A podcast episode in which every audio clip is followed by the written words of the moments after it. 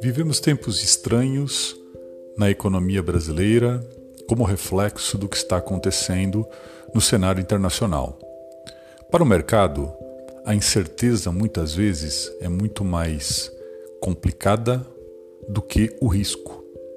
O risco é previsível, o risco muitas vezes é administrável, mas a incerteza não. E vivemos tempos de muita incerteza.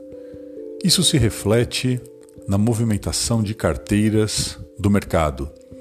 Percebemos que no mundo há uma tendência de busca por segurança, principalmente na moeda norte-americana.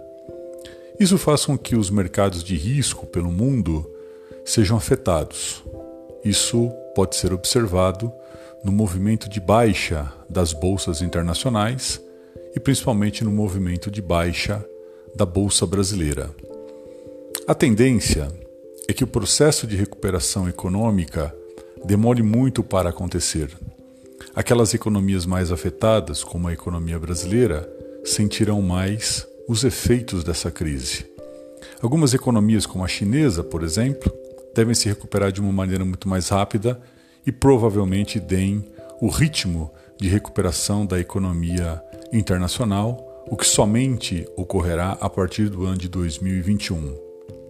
O ano de 2020, neste momento, ainda se espera algum crescimento econômico, mas muito provavelmente as projeções serão revistas e escapar de uma recessão internacional passa a ser o objetivo número um dos principais líderes políticos e econômicos do mundo ao longo dos próximos meses.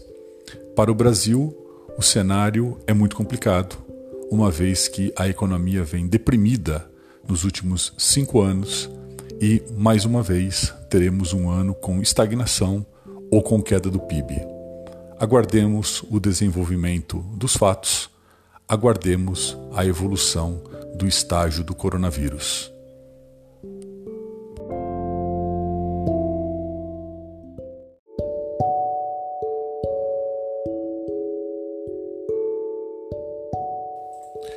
Na crise atual, temos a oportunidade de discutir o papel do Estado na economia. No capitalismo, o mercado tem se mostrado bastante eficiente na sua função alocativa, mas do ponto de vista distributivo, é uma instituição falha. Em momentos de crise, os seus mecanismos automáticos de ajuste não funcionam, e é neste momento que o Estado é chamado para corrigir aquilo que chamamos de falhas de mercado. Momentos de crise como esse pedem uma atuação firme do setor público por meio da sua política fiscal. Os bancos centrais de boa parte do mundo utilizaram a política monetária por meio da taxa de juros como forma de gerar estímulos à economia. O Banco Central Brasileiro, em linha com essa ação, baixou a nossa taxa básica de juros para o menor patamar da sua história. Mas mecanismos de política monetária demoram muito para reativarem os mecanismos que dão tração à economia. Em momentos de crise aguda, como por exemplo foi a crise de 2008 e agora a crise do coronavírus, a política fiscal se mostra mais eficiente. E quando pensamos em política fiscal, todas as discussões relativas a teto de gastos ou ajuste das contas públicas devem ficar é, em segundo plano. Nesse momento, o mais importante é socorrer, primeiro, as pessoas mais desassistidas, aqueles que estão na economia informal, aqueles que estão desempregados e aqueles que perderão o seu emprego nos próximos meses. E em seguida, os microempreendedores individuais, as microempresas e as pequenas empresas. É muito importante o papel do setor público em momentos como esse. Há necessidade de injeção de dinheiro na economia.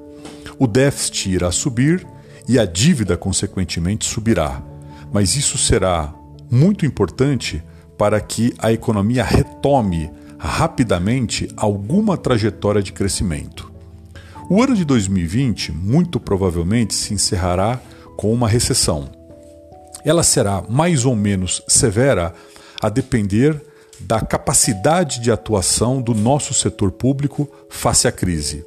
A política fiscal é imprescindível para que possamos rapidamente inverter a curva e apontarmos para o crescimento econômico.